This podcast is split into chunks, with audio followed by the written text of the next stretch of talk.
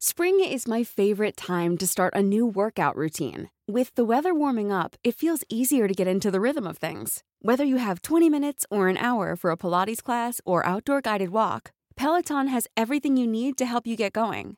Get a head start on summer with Peloton at onepeloton.com. Escuchas. Escuchas. Escuchas un podcast de Dixo. Escuchas Fuera de la Caja con Macario Esquetino.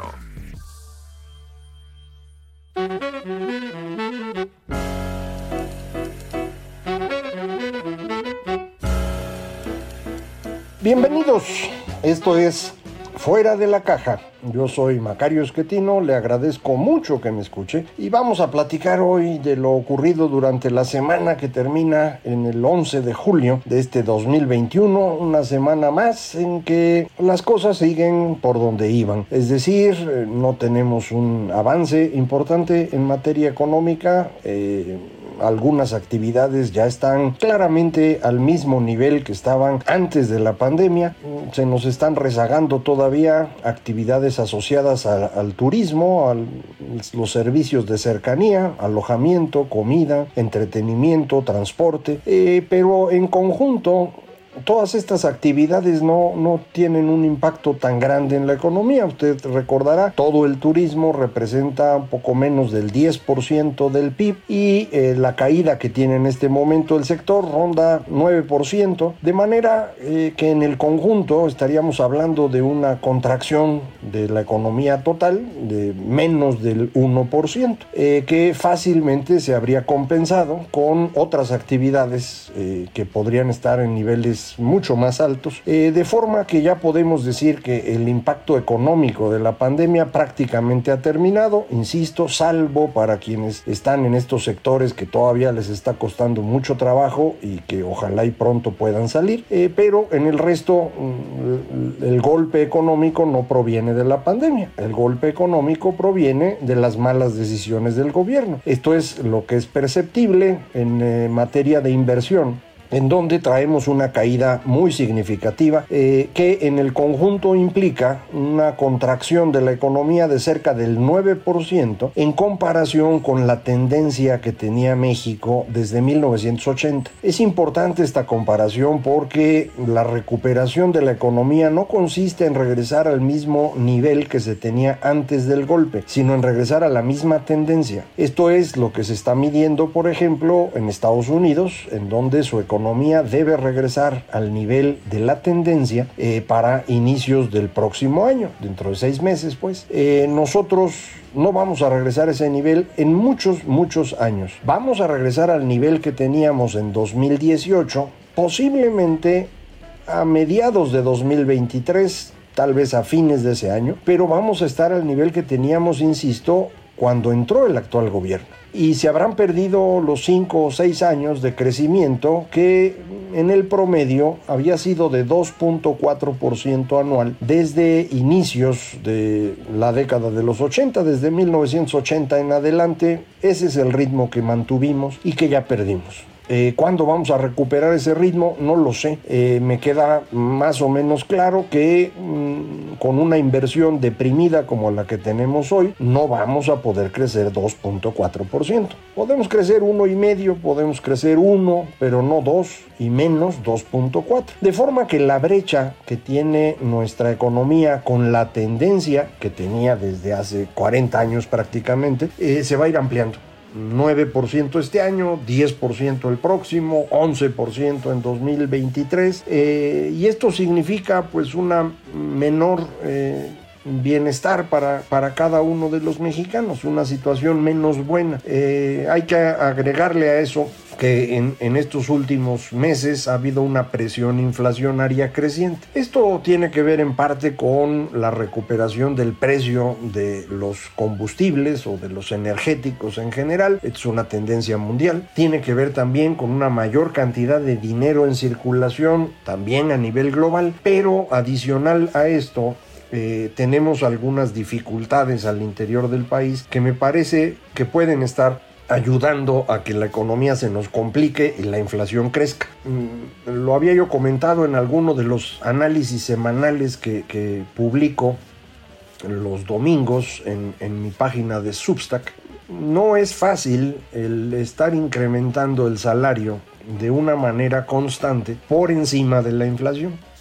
Si usted lo hace una vez, dos veces, el efecto se va mm, eliminando, pero si lo hace continuamente, eh, con aumentos considerablemente superiores a la inflación, algo que parece muy bueno porque la gente va a tener más dinero, lo que en realidad está haciendo es generar presiones para las empresas que empiezan a tener dificultades para contratar a más personas eh, o tratan de contratar a alguien un poquito más barato y dejan a ir a alguien que ya tenía acumulados aumentos y entonces lo que tenemos como resultado es una presión inflacionaria. Creo que ya estamos ahí. Eh, si usted recuerda, en 2018 se hizo el primer aumento significativo al salario mínimo. En el último año de la administración de Peña Nieto, eh, ya para ese entonces habían logrado desvincular el salario mínimo de los contratos que aquí en México se habían hecho asociados a ese indicador y esto permitía ya incrementar. Entonces lo aumentaron 10%. En 2019 el gobierno del presidente eh, Andrés Manuel López Obrador decidió aumentar 16% con un aumento adicional en frontera, pero digamos 16%. Y hasta ahí perfecto. Eh, al arrancar 2020, que ya había más o menos alguna idea de que las cosas no estaban bien, no importó y le aumentaron 20%. Eh, el asunto es que ya se empezó a notar que esto era demasiado grande eh, y ahora para 2021 nuevamente un incremento de dos dígitos. Entonces el resultado de estar aumenta y aumenta, aumenta el salario es que el salario real no puede mantenerse en, al mismo ritmo y esto empieza a generar una presión inflacionaria y eso es, creo yo, lo que estamos empezando a notar. Entonces, la inflación en, en, nuestro país estaría teniendo estas tres vías. Por un lado, aumento de precios de commodities, como se llama, de materias primas, eh, producto de la recuperación después de la pandemia muy lógico y global, un aumento que tiene que ver con una mayor cantidad de circulante que también es global, pero que nosotros en México también estábamos fomentando con tasas de interés cada vez más bajas y adicionalmente esta presión, insisto, en términos de salarios de los trabajadores. De esas tres cosas, ¿qué se puede hacer? Bueno, contra los commodities no se puede hacer mucho, es precio internacional. Contra el exceso de circulante sí se puede hacer y ya lo hizo el Banco de México, subió su tasa un poquito eh, creo que fue un aumento muy razonable, punto 25, o sea, 25 puntos base. Eh, esto es una señal muy clara al mercado de que se va a actuar, de que debe estabilizarse la expectativa de inflación, está muy bien.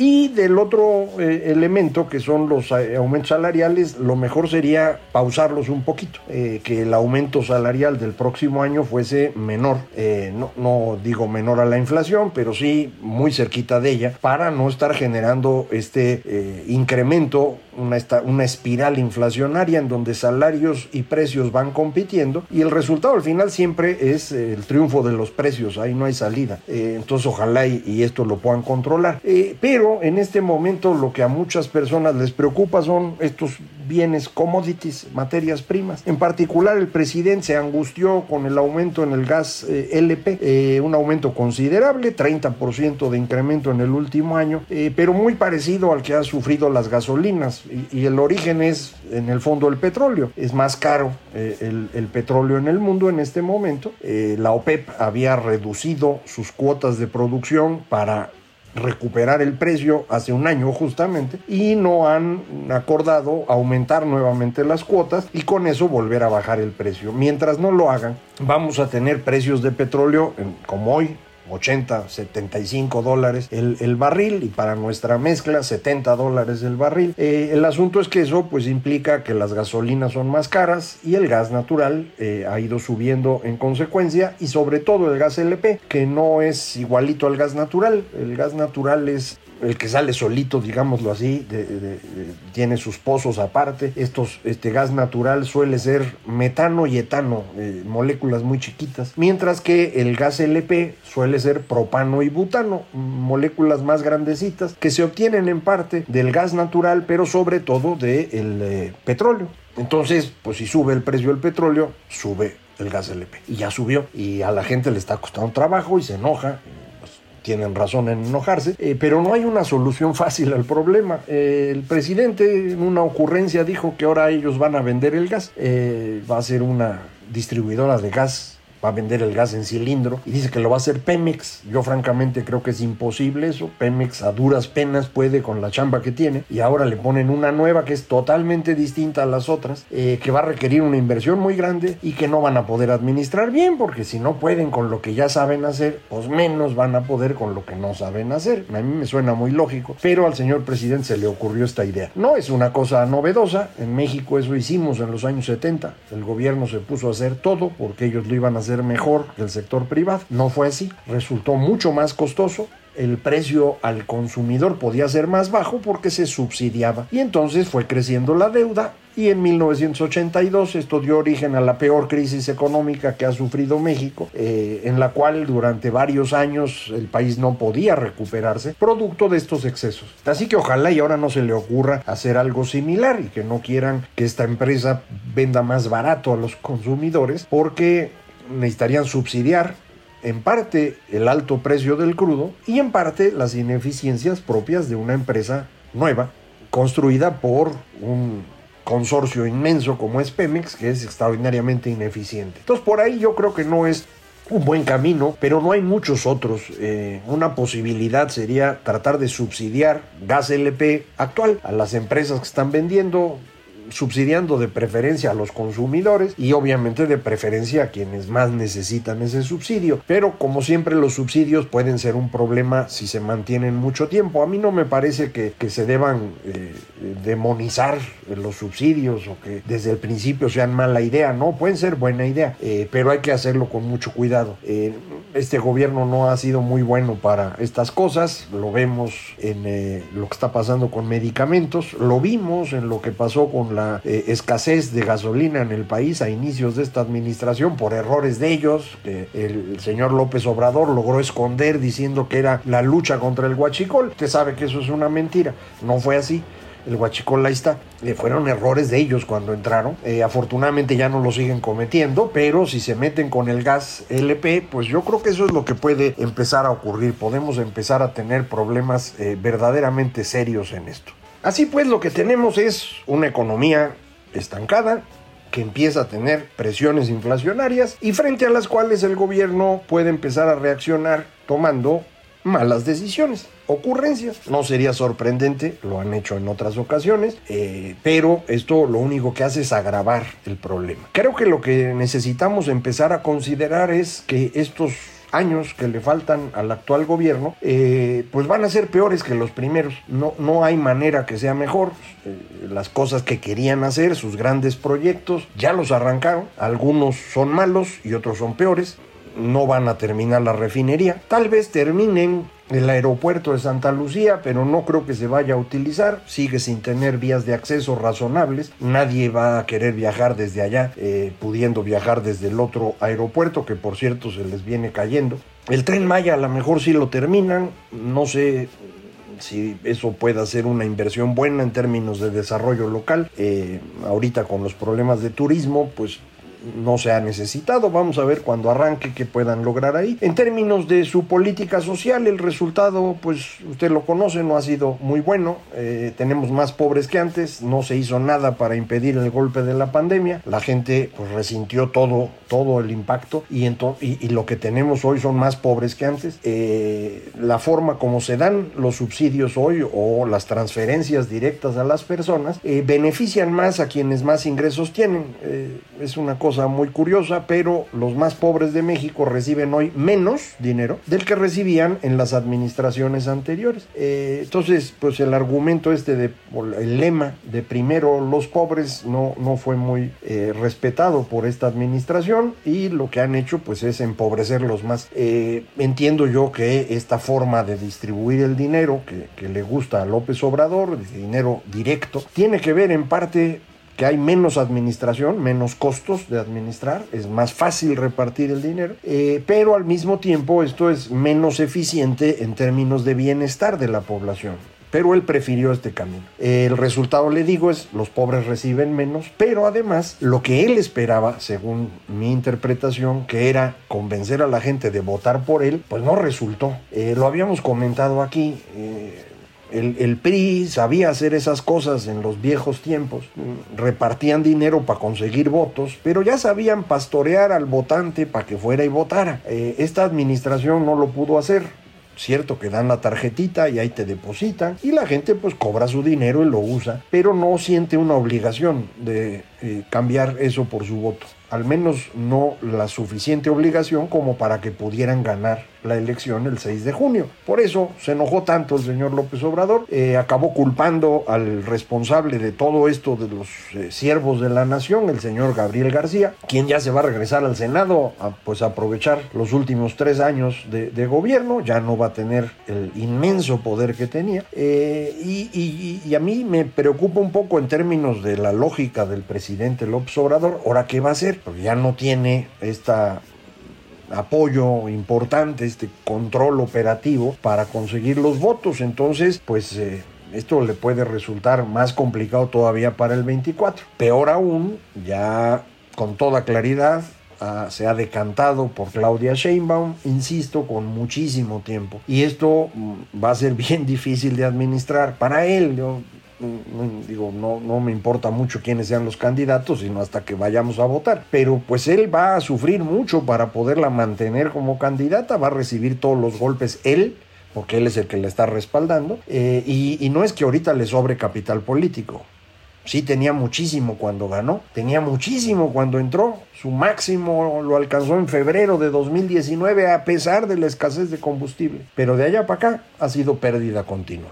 Usted puede decir, sí, pero sigue siendo popular. Pues sí, 60% de aprobación, no muy distinto de cómo estaba Fox en ese momento. Y sí, claro, por debajo de Calderón, eh, aunque a él eso le debe molestar mucho, pero ahí está. Y, no le va a alcanzar para sostener a, la señora eh, Sheinbaum, me parece. No tiene muchas alternativas. Ya empezaron a aparecer encuestas donde incluyen a todo tipo de personajes, eh, al, nuevo gobernador de Nuevo León, por ejemplo, como posible candidato del Movimiento Ciudadano. Hay señor Fernández Noroña. Ya de, cualquier piedra la levantan y sacan un candidato para con eso pues ir juntando eh, eh, personal y, tratar de, cubrir con eso la candidatura, me imagino, de, la señora Sheinbaum, pero va a estar difícil, más aún cuando la Ciudad de México está sufriendo eh, más que otras, tanto la pandemia como la ah, eh, eh, parte económica. Eh, la economía de la ciudad no es particularmente autónoma, depende mucho de servicios, que esos exigen que haya gente que está llegando a comprar y la caída en servicios, le comentaba yo, ha sido mayor que en el resto de la economía. Entonces no, no, no es una circunstancia sencilla eh, la que tiene en este momento el presidente. Y para terminar eh, la semana pues eh, apareció un nuevo video de otro hermano del señor presidente recibiendo dinero para las campañas del presidente. esto es algo que todos sabíamos desde hace mucho, menos los que no querían verlo. el señor López Obrador se ha financiado de dinero público que sacan a través de lo que todos conocemos con el término corrupción desde que ganó en 2000 algún día narré yo en mi columna en el financiero, eh, cómo eh, se, apoyaba la candidatura de López Obrador en 2000 desde el gobierno del DF, que fue parte de las razones por las cuales decidí separarme definitivamente de la política. Eh, desde entonces ha sido así no es honesto, no es honrado. Eh, eso es un cuento que él ha, inventado, como también era un cuento el de primero los pobres, eh, como también era un cuento que era de izquierda, ahora los mismos señores de la izquierda eh, pues dicen es que este no es un gobierno de izquierda, queríamos otra cosa. Pues sí, mano, pero si querían otra cosa, escojan otro candidato. Este era clarísimo desde el principio cómo era, así gobernó en la Ciudad de México, no le gustaban los derechos, no quiso impulsar el tema de, de la legalización de, o la no penalización del aborto, ni el avance en consumo de marihuana, etcétera. No son cosas que eh, a él le gusten. Eh, de forma pues que no era sorpresa lo que íbamos a tener, no es sorpresa lo que tenemos y tampoco es sorpresa, me parece, que desde hoy podamos decir los próximos tres años van a ser peores que los tres anteriores. Si tenemos suerte, ya no habrá bicho o lo tendremos más o menos controlado, pero eh, la peste que tenemos en el poder político, es así va a seguir y va a ser peor. No hay manera que sea mejor. Entonces, no es para amargar a nadie, pero así están las cosas. Eh, vamos a seguir platicando como sabe usted. Yo le agradezco muchísimo que me escuche. Esto fue Fuera de la Caja.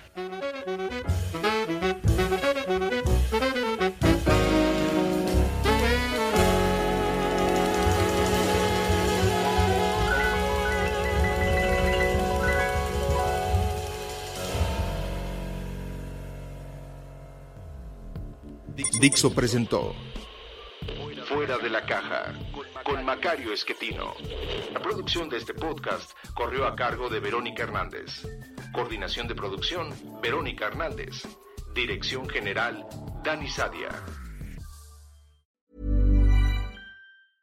Normally, being a little extra might be a bit much, but not when it comes to healthcare. That's why United Healthcare's Health Protector Guard fixed indemnity insurance plans, underwritten by Golden Rule Insurance Company, supplement your primary plan so you manage out of pocket costs. Learn more at uh1.com.